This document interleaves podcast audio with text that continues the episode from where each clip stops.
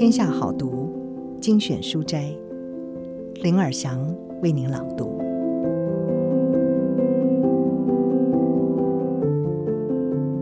今天为您朗读的是《我的母亲，我的力量》，其中一篇林怀民所撰写的《心经》。今天是母亲辞世十周年的日子，十年间几乎无日无有对母亲的思念。仿佛他仍在世。伴随母亲旅行离开饭店前，我们总有一番争执，像个仪式。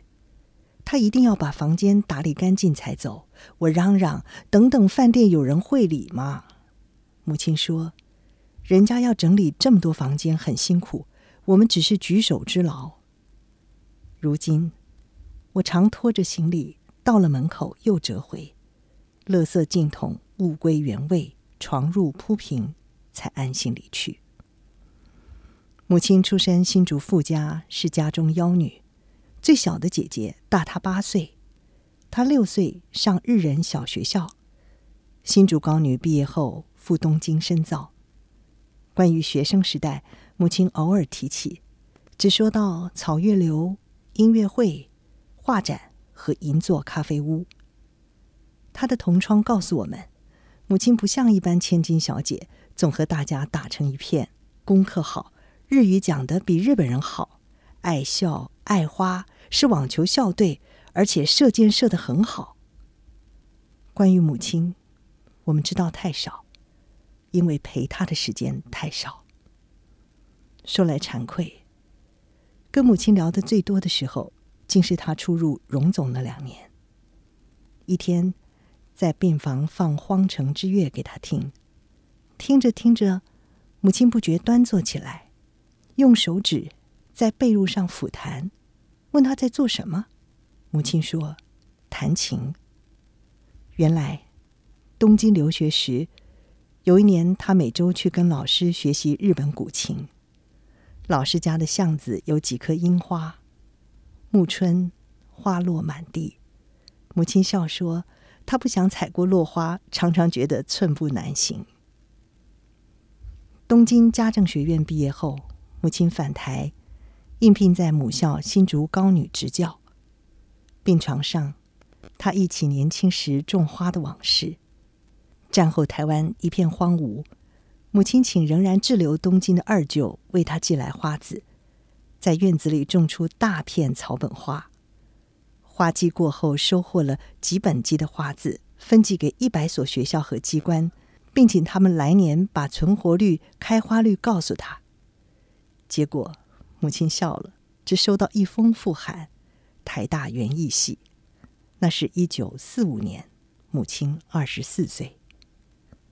一年亲长做媒，母亲下嫁南部乡村，父亲是长子，上有寡母。下有五个弟弟，五个妹妹。新竹郑家的幺女，于是成为嘉义新港林家的长媳。出嫁的母亲，家务之外，有时也跟父亲一起下田。看见来自富家的新娘子，有板有眼的锄地务农，乡人称其哄传一时。母亲说：“那有什么难？学校劳动课都在翻土、种花、种庄稼呀。”不久。政府征召父亲从政，父亲百辞不得，自此步上公务生涯。随着父亲公职的流转，母亲一路搬家，也陆续生下五个孩子。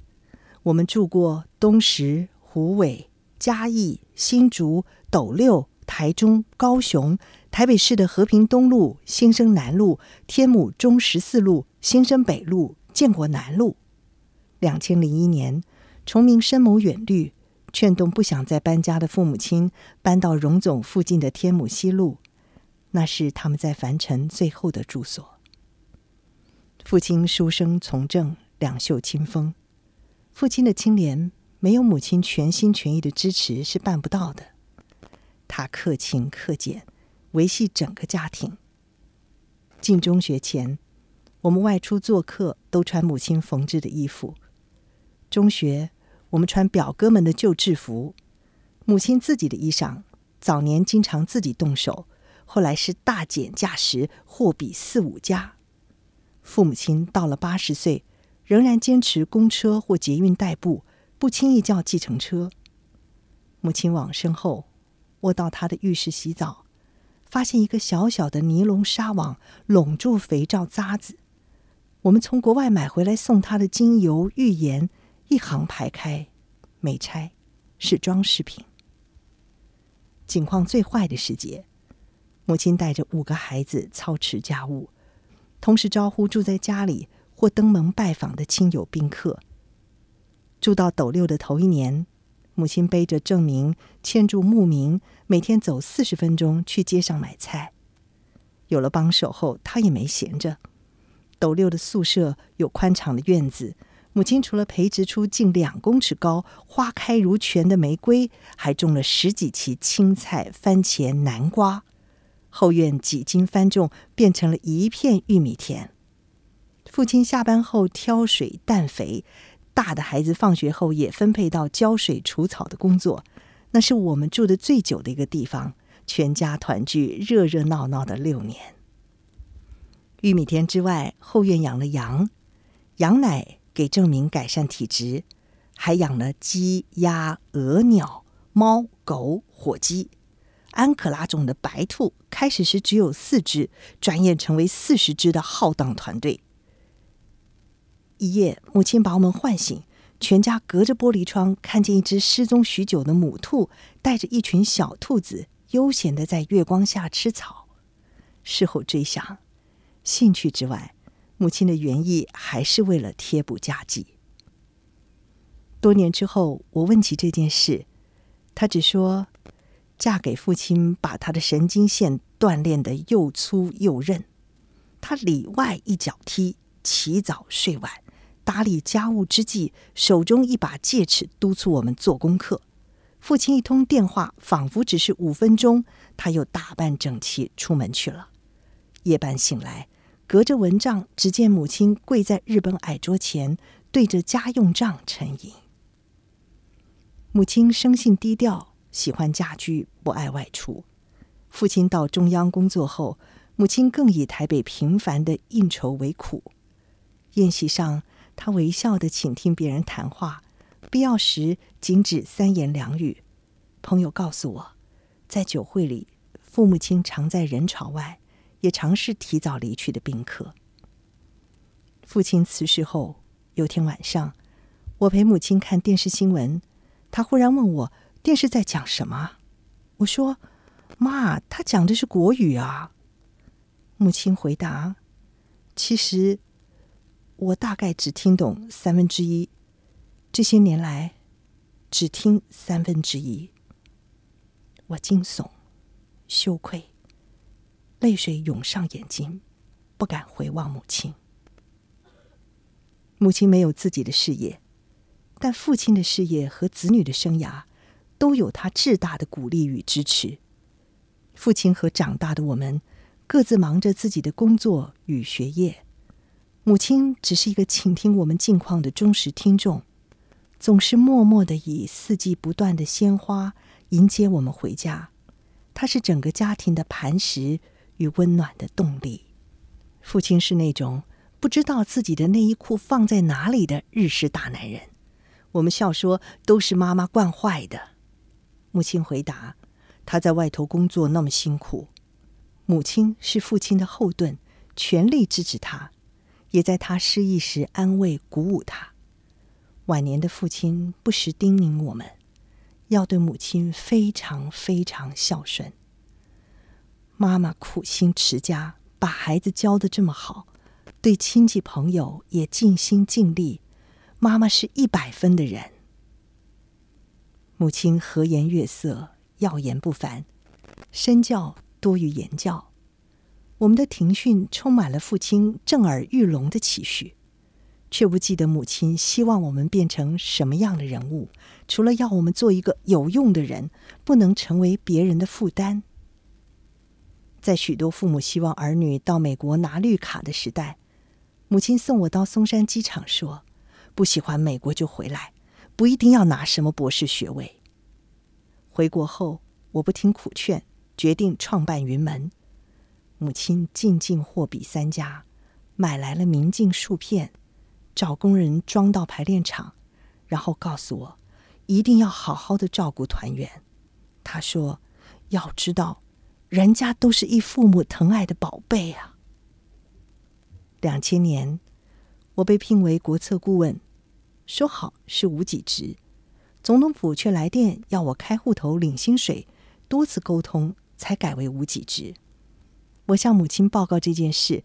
他简单回应：“你不上班又没贡献，当然不该拿钱。”我决定逗他一下，便说：“可是我有点后悔啊，因为那个薪水很多，我可以每个月送你去欧洲玩。”在读报纸的母亲回过头来，怒目斥道：“你这个人怎么越老越没志气？”母亲很少如此动气，八十岁了，母亲还这么有力气。我虽然挨了骂。却打心底高兴。两千零一年九月，母亲出现中风的症状，返台后检查，医生也认为是轻度中风。然而，他的左手左脚在两个礼拜内逐渐瘫痪，复检后疑似脑部肿瘤。母亲积极勇敢，全力配合医疗，同时不断向医生和护士抱歉，说给大家添加麻烦。放射线疗程完毕，他以无比的毅力复健，拒绝别人搀扶，吃力的攀着扶手爬楼梯，上一阶歇一下，上楼下楼成为一日数回的功课。母亲用三周的时间恢复行走能力，医生说没见过这样的病人。然则，肿瘤无法控制，手脚又瘫了。母亲接受化疗。按耐挫败，扶着助走器继续挣扎行走。出国巡演，每个城市都使我感到悲凉。那原是母亲计划到访的地方。我每天给她电话，谢幕时让她听观众的掌声喝彩。手机传来母亲虚弱的声音：“早点回来。”我告诉她。德国的春天繁花似锦，樱花花瓣飘满公园草坪。她说：“拍照片回来给我看。”我带回的两卷照片，母亲一一叫念花名，只有一种她记不起来，立刻要我查书告诉她。第二天，母亲用右手抬起左手，压在照片上，然后用右手颤抖抖的在每张照片背面。写下花名。生了这场病，头脑都坏了。母亲说：“不写清楚，以后通通都记不得。”病发时，医生预估四到六个月，母亲却撑了二十二个月。卧病期间，她优雅宁静。二零零三年春天。一次下腔主静脉血栓的并发症，医生宣告病危，他也只是轻轻吐出一个字：痛。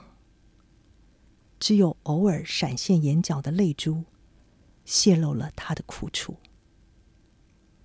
坐上轮椅的母亲坚持着读报、读书，读着读着，歪头睡着了。两千零四年春天。母亲决定抄写《心经》，她叫我们扶她坐到可以望见窗外绿林的书桌前，用右手抬起左手压到宣纸上，然后右手执笔蘸墨书写。手颤得厉害，悬在纸上良久才能落笔写出一个笔画，用尽心力才完成一个字，十几分钟。便颓然搁笔。有些日子，母亲起不了床，手指由被褥伸出来，在空中抖颤画字。只要能够起身，母亲执意坐到桌前。我们兄弟工作完毕回家，总先检视案上宣纸，发现经文未续，便知母亲情况不好。读到工整的字，就欢欣鼓舞。然则，母亲终于无法再坐到书桌前。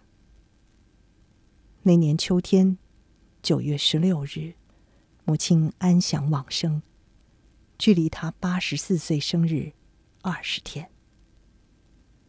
父亲往生后第三天，母亲召集全家，要大家坐下听话。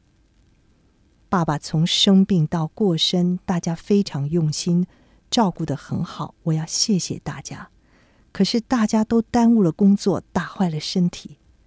母亲做得笔直。现在，我以母亲的身份，要求每一个人从今天起恢复正常的生活。我希望大家都要做到。母亲辞世后，我们记起她的吩咐，同时发现，生活已经无法跟从前一样了。我把她的书法裱框起来，日日端详，如见母亲。记起那窗前的春光，记起她的辛苦，她的奋斗和坚持。心经未了，横轴留白。仿佛印证诸法空相，那是母亲给我们的最后教诲。今天为您朗读的好书是《我的母亲，我的力量》，天下杂志出版。